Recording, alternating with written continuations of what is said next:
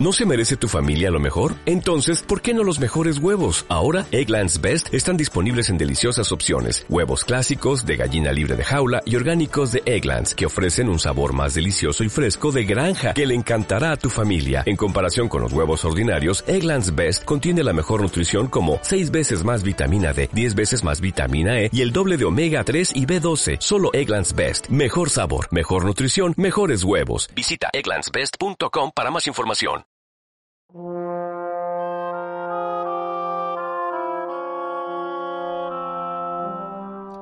John Steinbeck. La Perla Capítulo 4 Leído e interpretado por Moisés de las Heras Fernández.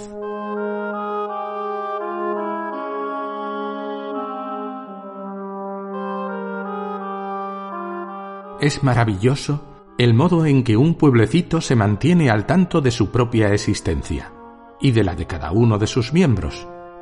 Si cada hombre y cada mujer, cada niño o cada bebé actúan y se conducen según un modelo conocido, no rompen muros, ni se diferencian de nadie, ni hacen experimento alguno, ni se enferman, ni ponen en peligro la tranquilidad ni la paz del alma, ni el interrumpido y constante fluir de la vida del pueblo, en ese caso, pueden desaparecer sin que nunca se oiga hablar de ellos. Pero tan pronto como un hombre se aparta un paso de las ideas aceptadas o de los modelos conocidos y en los cuales se confía, los habitantes se excitan y la comunicación recorre el sistema nervioso de la población. Y cada unidad comunica con el conjunto. Así en La Paz, era cosa sabida por todo el pueblo a primera hora de la mañana que Quino iba a vender su perla aquel día. Lo sabían los vecinos de las cabañas, los pescadores de perlas, lo sabían los dueños de las tiendas chinas, se sabía en la iglesia, porque los monaguillos murmuraban. Alguna palabra se deslizó entre las monjas. Los mendigos de delante de la iglesia hablaban de ello, porque ellos estarían allí para recoger el diezmo de los primeros frutos de la fortuna. Los niños se enteraron con emoción, pero se enteró también la mayoría de los compradores de perlas, y cuando el sol estuvo alto, en los despachos de los compradores de perlas, cada uno de ellos aguardaba solo, sentado en su silla, con su bandejita forrada en terciopelo negro, y todos hacían rodar las perlas con la punta de los dedos y consideraban su papel en la escena.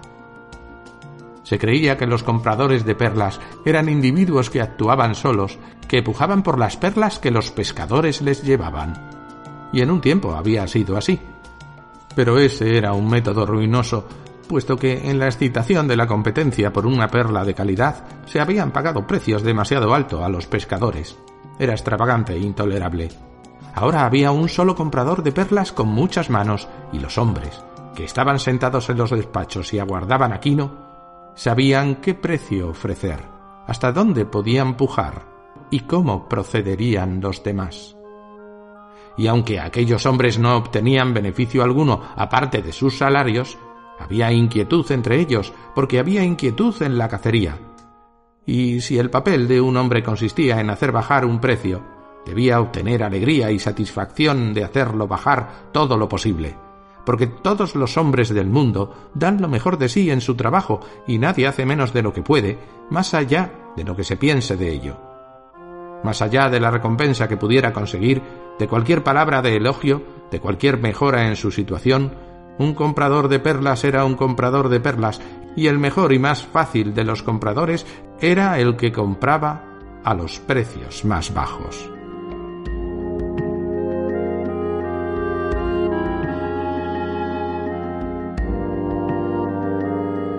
El sol era de un amarillo muy intenso aquella mañana, y arrastró la bruma del golfo y del estuario, y la dejó pendiente, como si de un grupo de relucientes pañuelos se tratara, en el aire, de modo que el aire vibraba y la visión era insustancial. Una visión suspendida en el aire, al norte de la ciudad, la visión de una montaña que se encontraba a más de trescientos kilómetros y las altas laderas de esa montaña estaban cubiertas de pino y un gran pico de piedra se alzaba por encima de la línea del bosque.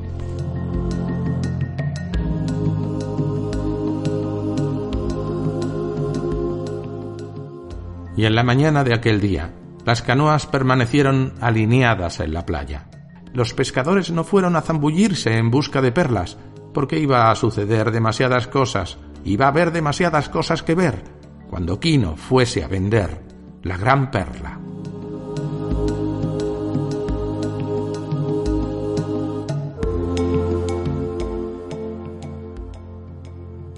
En las cabañas de la costa, los vecinos de Quino se quedaron sentados largo rato ante sus desayunos y hablaron de lo que ellos hubiesen hecho en el caso de haber hallado la perla. Y un hombre dijo que él la hubiera regalado al Santo Padre en Roma. Otro dijo que él hubiese pagado misas por las almas de su familia por mil años. Otro creía posible coger el dinero y distribuirlo entre los pobres de la paz y un cuarto pensaba en todas las cosas buenas que se podían hacer con el dinero de la perla, en todas las caridades, los beneficios y en todas las salvaciones que se podían obtener si uno tenía dinero. Todos los vecinos esperaban que la súbita fortuna no cambiara la cabeza de Quino, no le convirtiera en un rico, que no sembrara en él las malas hierbas de la codicia y el odio y la frialdad porque Quino era un hombre bien considerado. Sería una lástima que la perla le destruyese. Y su buena esposa Juana, decían, y el hermoso bebé Coyotito y, y los demás que vengan, qué pena sería que la perla los destruyese a todos. Para Quino y para Juana, aquella era la mañana de las mañanas de su vida, comparable únicamente al día en que había nacido el bebé. Iba a ser el día del que dependerían todos los demás días. Dirían, eso fue dos años antes de que vendiéramos la perla, o, eso fue seis semanas después de que vendiéramos la perla. Juana, atendiendo a su situación, olvidó las corrientes de aire y vistió a Coyotito con las ropas que había preparado para su bautismo, cuando hubiese dinero para bautizarle. Y Juana se peinó y se hizo trenzas y se ató la punta con dos lazos de cinta roja y se puso la falda y el corpiño de su boda. El sol se encontraba a media altura cuando estuvieron dispuestos. Las raídas prendas de Quino estaban al menos limpias, y aquella era la última vez que vestía así. Al día siguiente, o aun aquella misma noche, tendría ropas nuevas.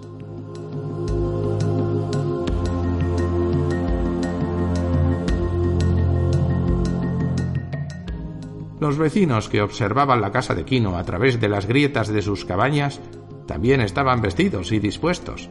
No les producía el menor pudor acompañar a Quino y a Juana a vender la perla. Se esperaba, era un momento histórico, sería una locura no ir. Sería casi un signo de hostilidad.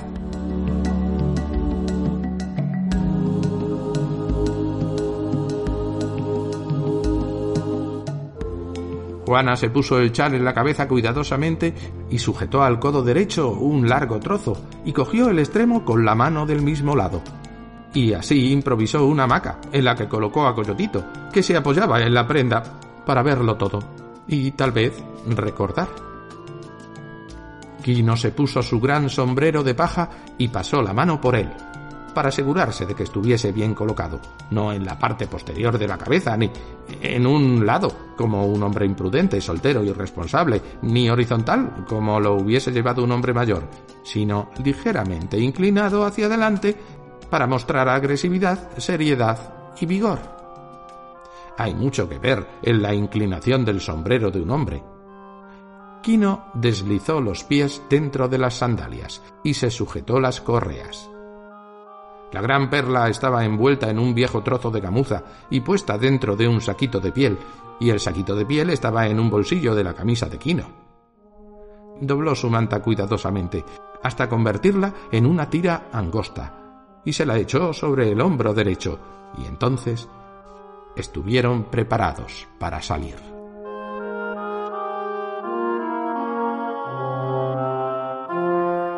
Quino salió de casa andando con dignidad y Juana le siguió, llevando a Coyotito. A medida que avanzaban hacia el pueblo por el sendero, en el que se había echado agua para mantenerlo fresco, los vecinos se les iban sumando.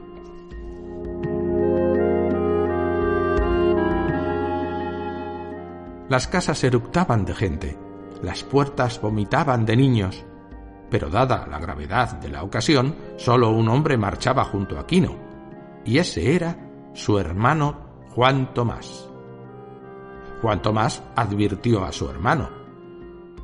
Debes tener cuidado y ver que no te engañen, dijo. Mucho cuidado, acordó Quino. No sabemos qué precios están pagando en otros lugares, dijo Juan Tomás.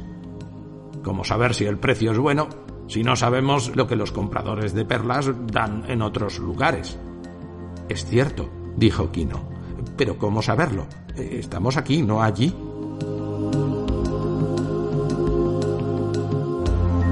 Según andaban hacia la ciudad, la multitud crecía tras ellos, y Juan Tomás, nervioso, continuaba hablando. Antes de que tú nacieras, Quino, dijo, los viejos pensaron en un modo de sacar más dinero por sus perlas. Pensaron que sería mejor entregarlas a un agente que llevara todas las perlas a la capital y las vendiera allí, y se quedara con su parte del beneficio.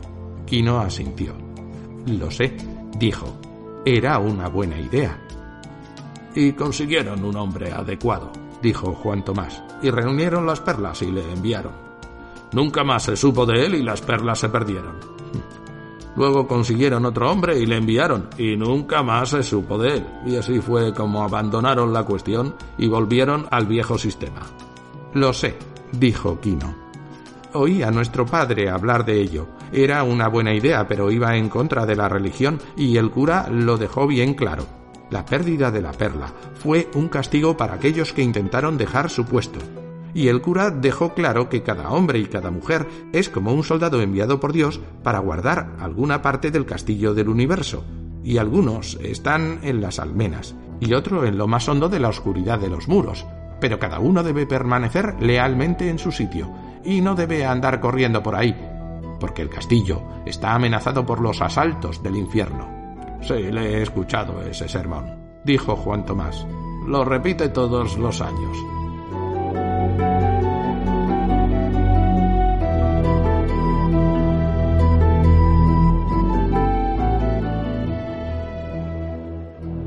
Hermanos. Mientras caminaban entornaban los ojos, como habían hecho sus abuelos y sus bisabuelos durante cuatrocientos años, desde la llegada de los extranjeros con argumentos y autoridad y pólvora para sostener ambas cosas.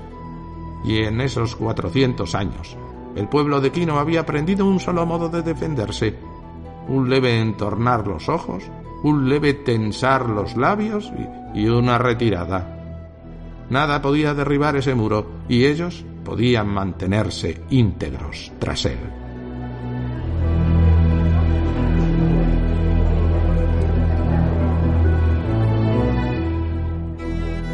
La procesión era solemne, porque percibían la importancia de aquel día y todo niño que mostrara alguna tendencia a pelearse, a chillar, a llorar, a robar sombreros y a tirar del pelo, era callado por sus mayores.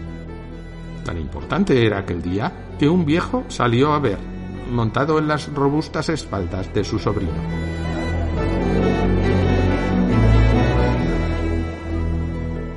La procesión dejó atrás las cabañas y entró en la ciudad de piedra y argamasa, donde las calles eran un poco más anchas y había aceras angostas junto a los edificios. Y como en la anterior ocasión, los mendigos se unieron al grupo cuando desfiló por delante de la iglesia, los tenderos lo miraron pasar. Las pequeñas tabernas perdieron sus clientes y sus propietarios cerraron y fueron con los demás. Y el sol golpeaba sobre las calles de la ciudad y hasta las piedras más pequeñas arrojaban sombras en el suelo.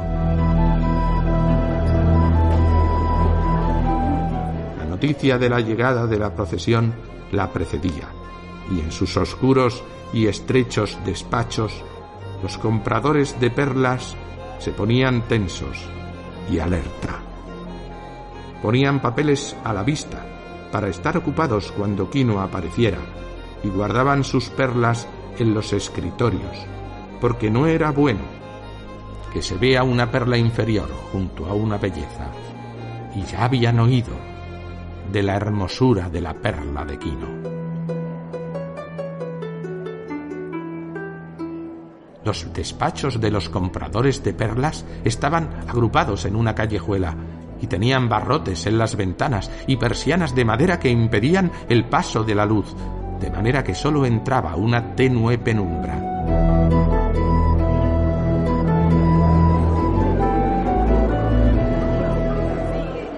Un hombre tranquilo y corpulento esperaba sentado en un despacho. Su rostro era paternal y bondadoso, y sus ojos brillaban amistosamente. Era de los que dan los buenos días, un ceremonioso estrechador de manos, un personaje divertido que conocía todas las bromas y sin embargo estaba siempre suspendido cerca de la tristeza, ya que era capaz de recordar, en medio de una carcajada, la muerte de una tía de su interlocutor, con los ojos húmedos de pena por su pérdida. Aquella mañana había puesto una flor en un vaso sobre su escritorio, un solitario hibisco de escarlata, y el vaso estaba junto a la bandeja de las perlas, forrada en terciopelo negro, delante de él. Estaba afeitado hasta el límite de las azules raíces de su barba, y tenía las manos limpias y las uñas lustradas. Su puerta se mantenía abierta en la mañana y él canturreaba en voz baja mientras su mano derecha practicaba juego de prestidigitación. Hacía rodar una moneda al lado de otra sobre los nudillos y la hacía aparecer y desaparecer y la hacía girar y relucir. La moneda estaba a la vista un instante y con la misma velocidad que se había mostrado se escabullía y el hombre ni siquiera miraba su propia actuación. Los dedos lo hacían todo de forma mecánica, con precisión, mientras el hombre tarareaba para sí mismo y se asomaba, curioso, a la puerta. Entonces oyó el pesado paso de los pies de la muchedumbre que se aproximaba, y los dedos de su mano derecha empezaron a moverse cada vez más rápido, hasta que, cuando la figura de Quino llenó el vano, la moneda brilló un instante y desapareció.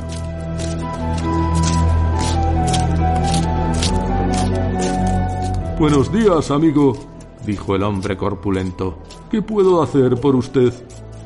Quino dejó perder la mirada en la penumbra del pequeño despacho, pues sus pupilas estaban contraídas por la claridad exterior. Pero los ojos del comprador se habían tornado tan imperturbables y crueles y carentes de párpados como los de un halcón, mientras el resto de su cara sonreía en un saludo. Y en secreto, detrás del escritorio, su mano derecha practicaba con la moneda.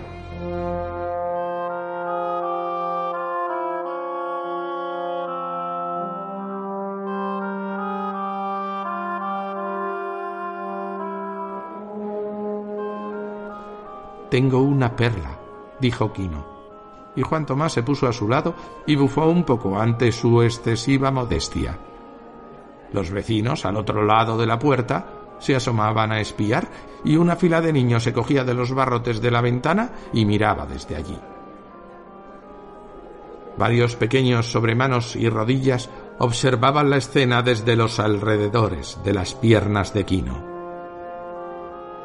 Tiene usted una perla, dijo el negociador. A veces un hombre trae una docena. Bien, veamos su perla, la tasaremos y le daremos el mejor precio. Y sus dedos movían furiosamente la moneda. Ahora por instinto Quino supo mostrar su propio bagaje de efectos dramáticos. Lentamente sacó la bolsa de piel. Lentamente sacó de ella el suave y seco trozo de gamuza y luego dejó rodar la gran perla sobre la bandeja de terciopelo negro, e instantáneamente sus ojos fueron hacia la cara del comprador. Pero no hubo signo alguno, ni movimiento, y la cara no cambió, aunque la mano oculta tras el escritorio perdió precisión. La moneda se deslizó sobre un nudillo y cayó silenciosamente sobre los muslos del negociador. Y los dedos, tras el escritorio, se cerraron formando un puño. Cuando la mano derecha salió de su escondite, el índice tocó la gran perla.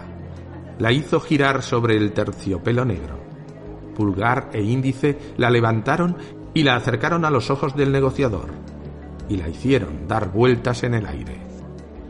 Quino contuvo el aliento, y los vecinos contuvieron el aliento, y el murmullo recorrió la muchedumbre hacia atrás. La está Aún no se ha mencionado ningún no han precio. hablado de precios.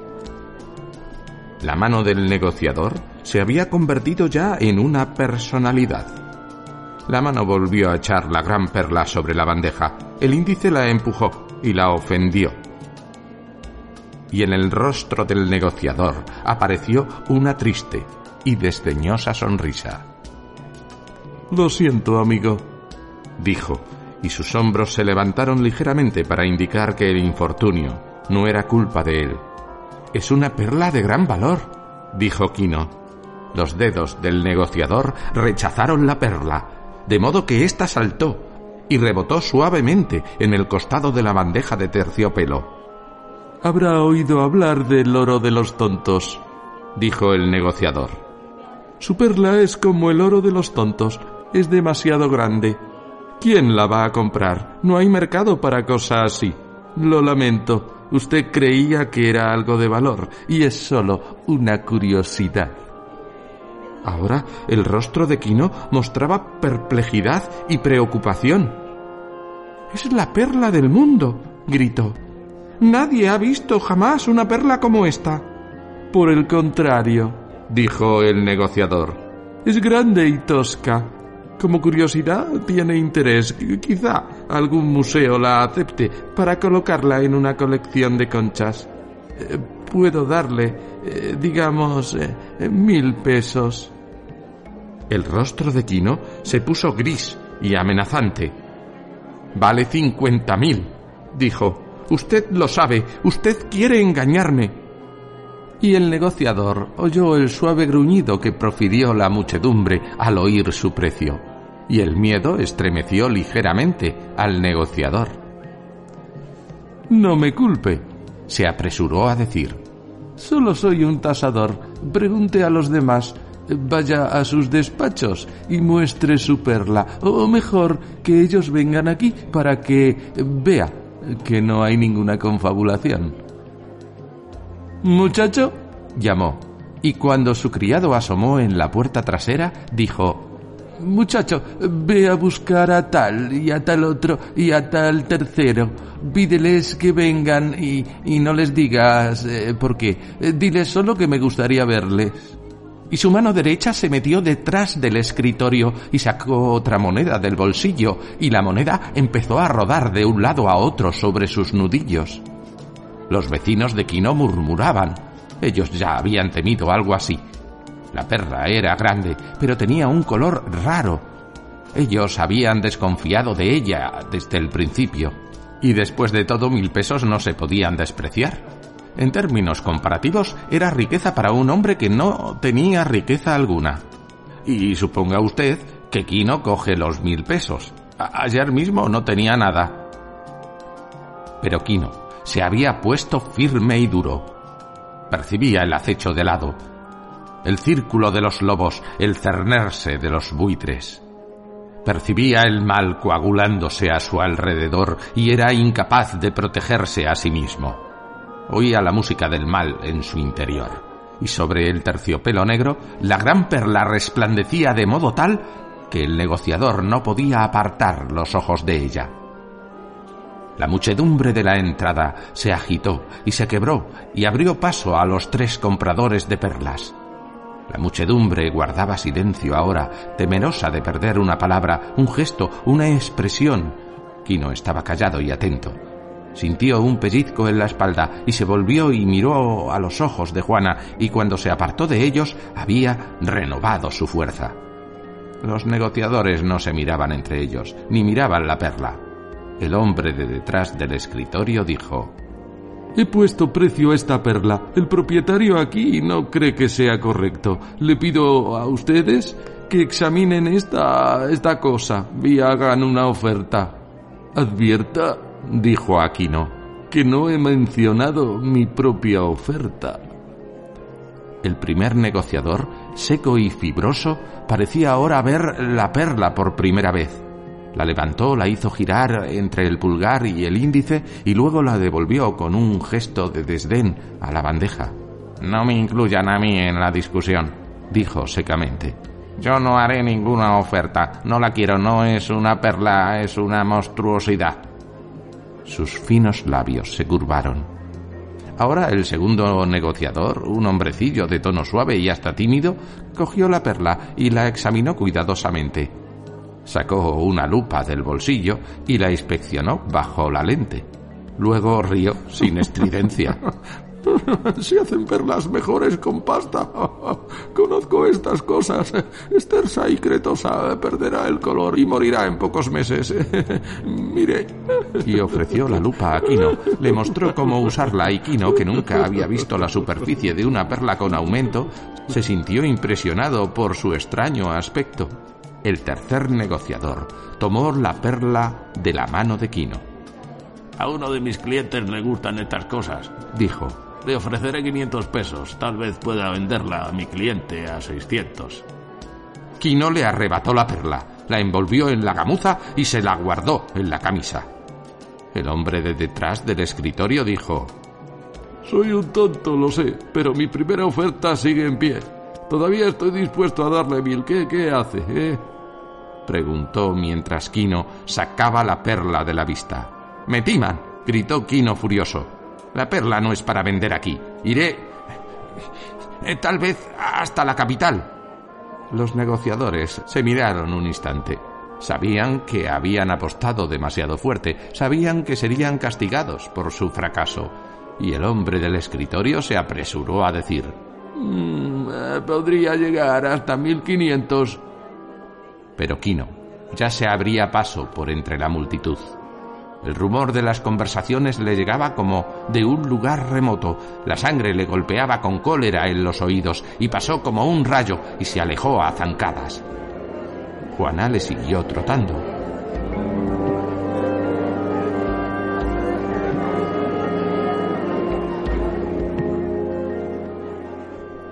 Al atardecer, los vecinos en las cabañas se sentaron a comer sus tortillas y sus frijoles y conversaron sobre el gran tema de la mañana. No sabían, les parecía una buena perla, pero nunca habían visto una perla así con anterioridad y seguramente los negociadores sabían más que ellos acerca del valor de las perlas.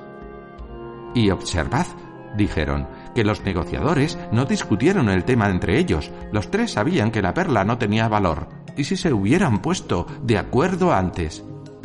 Si es así, nos han estado engañando a todos durante toda la vida. Quizá, sostuvo uno, quizá hubiese sido mejor que Kino aceptara los mil quinientos pesos. Es mucho dinero más del que vio nunca. Quizá Kino sea un terco loco. Suponed que realmente vaya a la capital y no encuentre comprador para su perla. Jamás conseguiría olvidarlo. Y ahora, dijeron otros aprensivos, y ahora que los ha desafiado, esos compradores ya no querrán tratar con él. Eh, tal vez Kino se haya cortado su propia cabeza y se haya destruido. Y otros dijeron, Kino es un hombre valiente, un hombre apasionado. Tiene razón, es posible que su coraje nos favorezca a todos. Estos estaban orgullosos de Kino.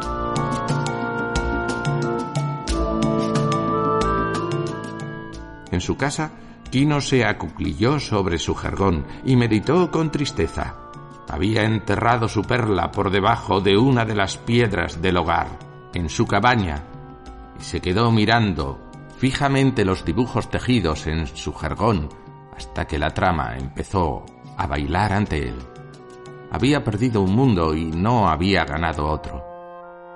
Y Kino tenía miedo. Nunca en la vida se había alejado de su pueblo Tenía miedo a los desconocidos y de los lugares desconocidos. Le aterrorizaba ese monstruo de desconocimiento que llamaban la capital. Está más allá del agua, al otro lado de las montañas, a más de mil kilómetros, y cada terrible kilómetro desconocido era temible. Pero Kino había perdido su propio mundo y debía trepar hasta alcanzar uno nuevo puesto que en su ensoñación del futuro era real y nunca sería destruida, dijo, iré. Y también creó una cosa real.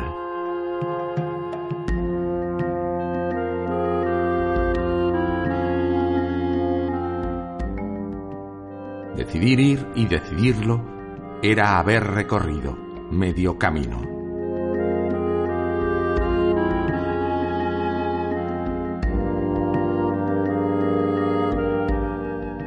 Juana le estuvo observando mientras él enterraba su perla y también le estuvo observando mientras ella limpiaba a Coyotito y le alimentaba y preparaba las tortillas para la cena.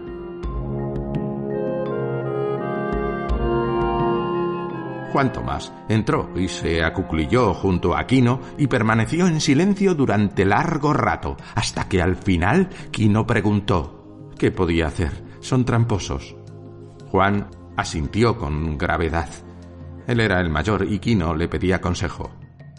Es difícil saber, dijo. Sabemos que se nos engaña desde nuestro nacimiento hasta en el precio de los ataúdes, pero sobrevivimos.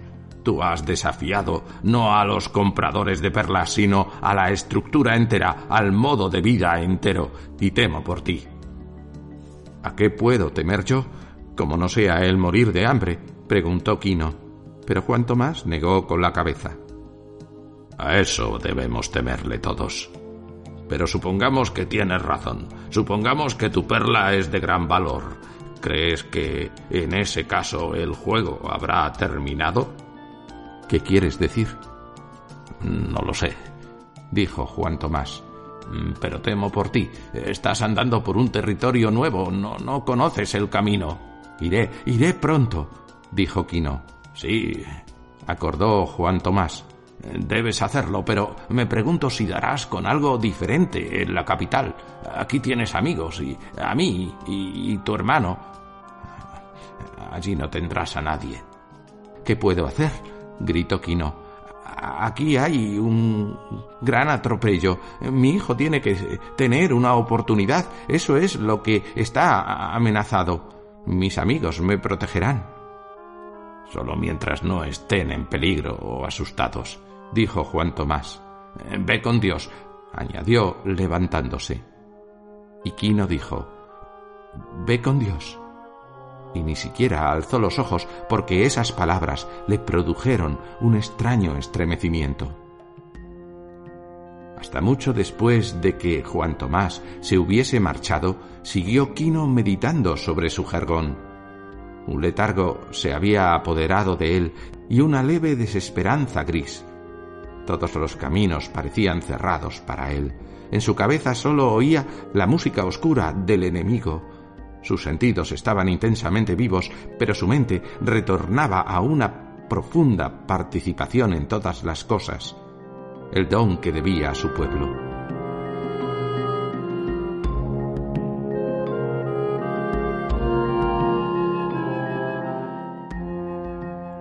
Oía hasta el menor sonido de la poblada noche, el lamento de los pájaros en el sueño, la agonía amorosa de los gatos, el golpe y la retirada, en las breves olas en la playa y el simple siseo de la distancia. Y percibía el áspero olor de las algas abandonadas por la marea al retirarse. El tenue resplandor de las ramas al arder hacía saltar el dibujo del jergón ante sus ojos estasiados. Juana le observaba con preocupación, pero le conocía y sabía que le ayudaría más quedándose callada y cerca. Y como si ella también oyera la canción del mal, le presentó batalla, cantando dulcemente la melodía de la familia y de la seguridad y el calor y la plenitud de la familia. Tenía a Coyotito en los brazos y cantaba esa canción para él, para mantener a raya el mal, y su voz palerosa se enfrentaba a la amenaza de la música oscura. Quino no se movía ni pedía la cena. Ella sabía que la pediría cuando la quisiera. Sus ojos seguían perdidos y él percibía la presencia del astuto, atento mal, fuera de la cabaña. Sentía arrastrarse las cosas de las tinieblas que esperaban que él saliera a la noche la noche que pese a la oscuridad y el espanto, le llamaba y le amenazaba y le desafiaba.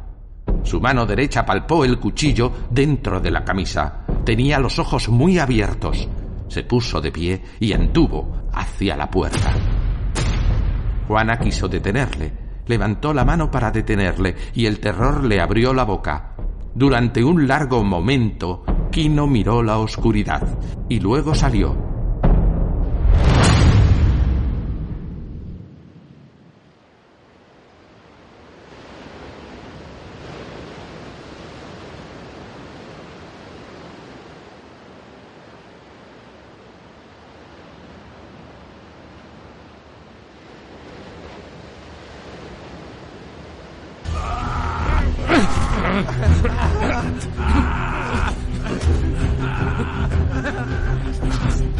Juana oyó el breve asalto, los gruñidos de la lucha, el golpe. El pánico la heló un instante y luego sus labios descubrieron sus dientes como los labios de un gato. Dejó a Coyotito en el suelo, cogió una piedra del hogar y se lanzó fuera.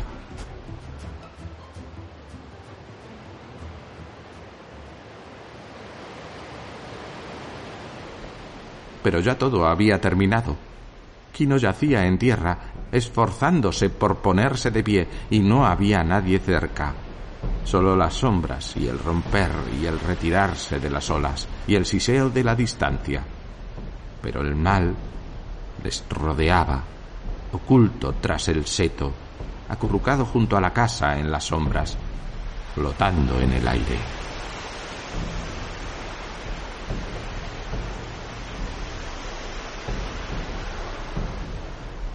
Juana soltó la piedra y rodeó a Aquino con los brazos y le ayudó a incorporarse y le sostuvo en su regreso a la casa.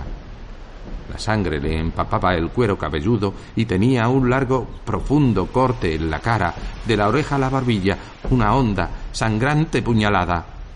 No estaba del todo consciente. Movió la cabeza hacia los lados. Tenía la camisa rasgada y las ropas mal puestas. Juana le sentó en el jergón y le enjugó la sangre del rostro con su falda. Le dio a beber pulque en un jarrito y él seguía sacudiendo la cabeza para disipar la oscuridad. ¿Quién? preguntó Juana. No sé, no lo he visto, dijo Quino. No lo he visto. Ahora Juana acercó la jofaina de arcilla y le lavó el corte de la cara mientras él, confundido, miraba sin ver. Quino, marido mío, gritó, y él miró más allá de ella. Quino, ¿me oyes? Te oigo, dijo él con un tono apagado. Quino es la perla maligna. Terminemos con ella antes de que ella termine con nosotros. Destrocémosla entre dos piedras, arrojémosla, arrojémosla de nuevo al mar al que pertenece. Quino, es maligna, es maligna. Y mientras ella hablaba, la luz retornó a los ojos de Quino, de modo que brillaron salvajemente, y sus músculos se endurecieron, y su voluntad se endureció. No, dijo, lucharé contra eso, lo venceré, tendremos nuestra oportunidad. Descargó el puño sobre el jergón. Nadie nos arrebatará nuestra buena fortuna, dijo. Sus ojos lucieron entonces más dulces y puso la mano con delicadeza en el hombro de Juana. Créeme, dijo, soy un hombre. Y su expresión se hizo astuta. En la mañana cogeremos nuestra canoa y cruzaremos el mar y las montañas hacia la capital, tú y yo. No nos timarán. Soy un hombre. Quino, dijo ella con voz ronca, tengo miedo. A un hombre se le puede asesinar. Devolvamos la perla al mar. Calla, dijo él con furia. Soy un hombre, calla. Y ella guardó silencio, porque su voz se le imponía. Vamos a dormir un poco. Con la primera luz nos marcharemos. ¿Te da miedo venir conmigo? No, marido mío, él la miró con dulzura y calidez. Le tocó la mejilla. Vamos a dormir un poco, dijo.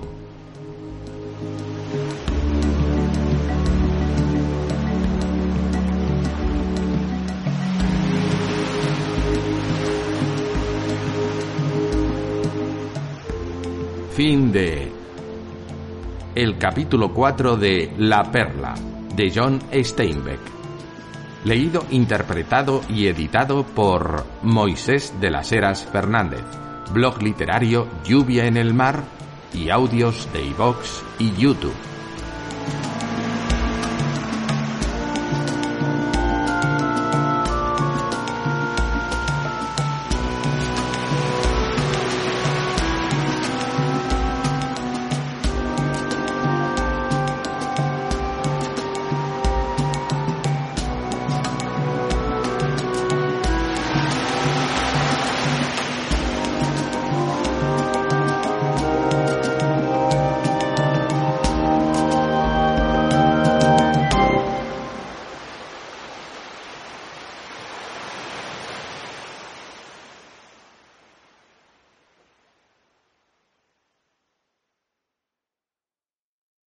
Preocupas por tu familia? Entonces, ¿por qué darles solo huevos ordinarios cuando pueden disfrutar de lo mejor? Eggland's Best, los únicos huevos con ese delicioso sabor fresco de granja, además de la mejor nutrición, como 6 veces más vitamina D, 10 veces más vitamina E y 25% menos de grasa saturada que los huevos regulares, además de muchos otros nutrientes importantes. Así que, dales los mejores huevos. Eggland's Best, mejor sabor, mejor nutrición, mejores huevos.